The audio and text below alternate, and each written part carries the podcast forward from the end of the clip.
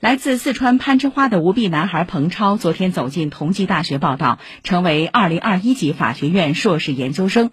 拿出手机扫码填写个人信息，脱下口罩做核酸检测，宿舍熟悉环境，整理个人物品。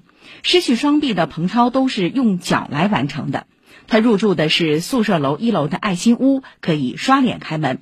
为方便他开关灯，学校为他专门配备了可移动式开关，并为他在卫生间外距离地面大约三十公分处新装了开关，用脚触碰。同济大学将定制方便他在教室听课学习的课桌椅。学校的细致安排让彭超和家人十分感激。对于接下来的校园生活，他说。我的校园生活最大的期待就是，呃，我想尽早的，他呃，就是步入我学习的一个正轨，在同济大学里面开始上课，然后上课也想接触咱们学校的老师，呃，想和他们聊聊天，然后就是我有什么在专业方面，嗯，就是想更进一步的发展，我可以向他们请教。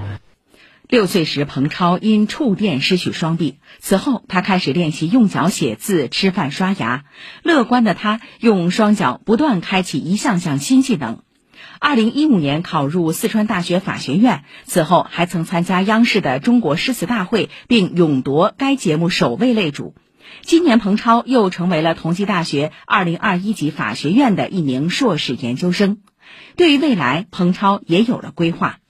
我对未来的打算就是，我在这三年里面好好的努力，然后以后的话还需要继续的攻读博士。攻读完博士，我可以留在大学里面当任教老师，然后或者是当一个律师都是可以的。以上由记者刘康霞报道。